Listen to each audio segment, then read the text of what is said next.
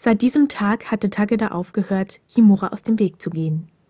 Sie kamen sogar recht gut miteinander aus, nun da Takeda wusste, wie er Kimura zu nehmen hatte. Wahrscheinlich hätten sie Freunde sein können, wenn Takeda nicht immer wieder dieser eine Satz durch den Kopf geschwirrt wäre. Halte dich von jetzt an von Hirakawa fern. Kimura hatte an diesem Tag den Eindruck gemacht, dass es ihm damit bitter ernst war. Doch als wären sie zu einer stillen Übereinkunft gekommen, hatten weder Takeda noch Kimura je wieder davon gesprochen. Trotzdem konnte Takeda das klamme Gefühl, das ihn ergriff, wenn er daran dachte, einfach nicht abschütteln. Es schien ein falscher, ein trügerischer Frieden zu sein, der im Zimmer 102 Einzug gehalten hatte. Wenn du so unkonzentriert bist, wirst du dir nie ein Schwert verdienen. Die Stimme Kyosuke Murakamis riss Takeda aus seinen Gedanken. Er hatte beinahe vergessen, dass er immer noch in der Trainingshalle des Yaido-Clubs war. Wie viele Wochen war es nun her, dass er beigetreten war? Takeda konnte es nicht genau sagen, aber Murakamis tadelndem Blick nach zu urteilen, rückte seine Chance auf ein eigenes Schwert gerade in weite Ferne. Tut mir leid, gab Takeda zurück und schüttelte den Kopf, um die Gedanken zu vertreiben. Er warf einen Seitenblick auf Yamato Kuroi, der auf der anderen Seite der Halle noch immer seine Verbeugung übte. Takeda konnte selbst aus dieser Distanz auf den ersten Blick erkennen, dass er es nicht richtig machte. Die Bewegungen mochten stimmen, aber sie wirkten steril und abgehackt. Überhaupt nicht so, wie Murakami es ihm an seinem ersten Trainingstag gezeigt hatte. Oder wie die anderen Schüler es jedes Mal zu Beginn ihrer Trainingseinheit demonstrierten. Wieso sagt ihm niemand, dass er es falsch macht? fragte Takeda gerade heraus, ehe er sich dessen überhaupt bewusst war. Murakami neigte den Kopf zur Seite und schob sich die schmale Brille ein wenig weiter auf die Nase. Takeda war sich nicht sicher, doch er hatte das Gefühl, dass er leise lächelte. Wieso sagst du es ihm nicht? Takeda zögerte.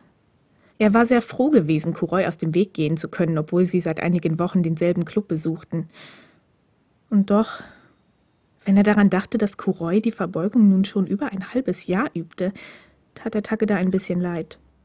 Und vielleicht bewunderte er ihn sogar ein bisschen dafür, dass er scheinbar nie auch nur eine Sekunde lang daran gedacht hatte, aufzugeben. Hirakawa hatte recht, Takeda war ein Idiot, und er dachte nie, nie nach.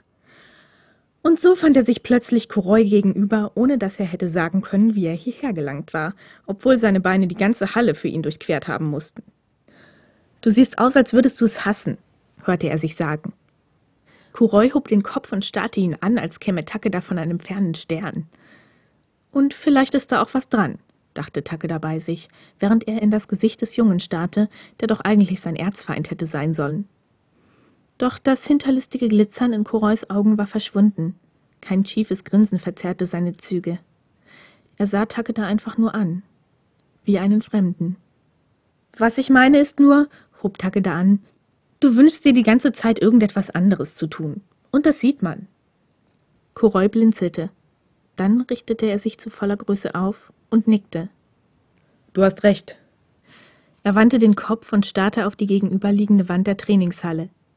Dieselbe Wand, auf die Takeda an seinem ersten Tag im Jaido-Club gestarrt hatte.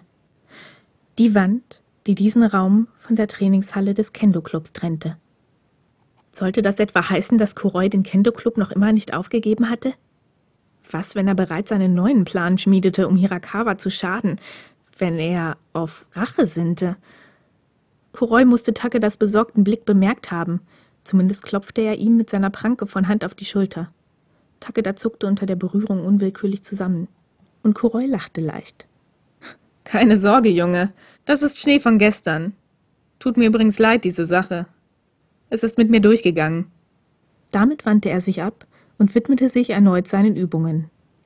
Und während Takeda seine Bewegungen verfolgte, hatte er tatsächlich das Gefühl, dass sie ein wenig geschmeidiger geworden waren. Im Augenwinkel nahm Takeda wahr, wie der Clubvorsitzende Shirai Murakami zu sich heranwinkte und leise zu ihm sprach. Takeda konnte aus dieser Entfernung kein einziges Wort verstehen, doch Murakami nickte mit ernster Miene. Als er sich daraufhin auf den Weg zurück zu den trainierenden Schülern machte, wandte Takeda rasch den Kopf ab. Doch zu seiner Überraschung steuerte Murakami direkt auf ihn zu. Komm mit, sagte er nur, und Takeda folgte ihm mit weichen Knien aus der Halle hinaus. Hatte er etwa gehört, worüber er mit Kuroi gesprochen hatte? Wusste er, was im Kendo-Club vorgefallen war? Schließlich war es doch mehr als auffällig, wenn der Vorsitzende des Clubs plötzlich mitten im Schuljahr zurücktrat und sich einem völlig anderen Sport zuwandte. Takedas Herz trommelte einen nervösen Rhythmus gegen seine Rippen, als Murakami plötzlich vor einer schmalen Tür stehen blieb. Takeda kannte diesen Raum. Kuroi hatte ihm darin an seinem ersten Trainingstag im Kendo-Club eine passende Uniform zusammengestellt. Als die Erkenntnis Takeda übermannte, weiteten sich seine Augen vor Erstaunen. Nein, das war völlig unmöglich. Oder doch nicht? Ohne ein Wort zu verlieren, verschwand Murakami in der kleinen Kammer und kehrte nur wenige Augenblicke später zurück. Shirai hat mich angewiesen, dir das zu geben. Damit überreichte er Takeda mit einer feierlichen Geste ein Schwert, das vollständig aus dunklem Holz gefertigt war. Ab sofort kannst du zusammen mit den anderen Schülern an den Übungen der Kata teilnehmen. Wenn du dich gut machst, wird dir Shirai später ein richtiges Schwert besorgen. Aber für den Anfang ist das Trainieren damit zu gefährlich, auch wenn die Schwerter natürlich nicht geschliffen sind. Murakami wies auf das Schwert, das an seinem Hakama befestigt war. Doch Takeda war es völlig gleich, dass sein Schwert nur aus Holz war. Es in den Händen zu halten, ließ seine Brust vor Stolz schwellen. Er hatte sich dieses Schwert hart erarbeitet, und er würde es in Ehren halten. Für immer. Murakami musterte Takeda noch einen Augenblick länger, ehe er sich die Brille zurechtdrückte und nickte, was Takeda das merkwürdige Gefühl gab, dass er seinen Gedanken gelesen hatte. An unserer Demonstration für das Sommerfest wirst du noch nicht teilnehmen können. Dafür ist die Zeit zu knapp. Aber Shirai setzt große Hoffnungen in dich, fuhr Murakami fort und Takeda blinzelte. Er hatte noch nicht einmal bemerkt, dass Shirai ihn während des Trainings auch nur eine Sekunde lang beobachtet hatte. Was für ein rätselhafter Mensch. Ah, und besorg dir bei Gelegenheit ein neues Oberteil. Du willst doch nicht ewig wie ein Kendo-Club-Mitglied aussehen, oder? Und damit wandte Murakami sich ab und führte Takeda in die Trainingshalle zurück. Er hatte recht. Es war an der Zeit, die alten Kleider abzustreifen, dunkelblau gegen grau einzutauschen. Doch das würde noch eine Weile warten müssen, zumindest so lange, bis Takeda wieder flüssig war. Seine Gedanken schweiften zu den beiden Silberarmbändern, die noch immer in der Schublade seines Nachttischs ruhten. Und in diesem Augenblick entschloss er sich, sie noch bis zum Sommerfest dort aufzubewahren. Das Feuerwerk, das traditionell den Höhepunkt des Sommerfests bildete, war die perfekte Gelegenheit für so ein besonderes Geschenk.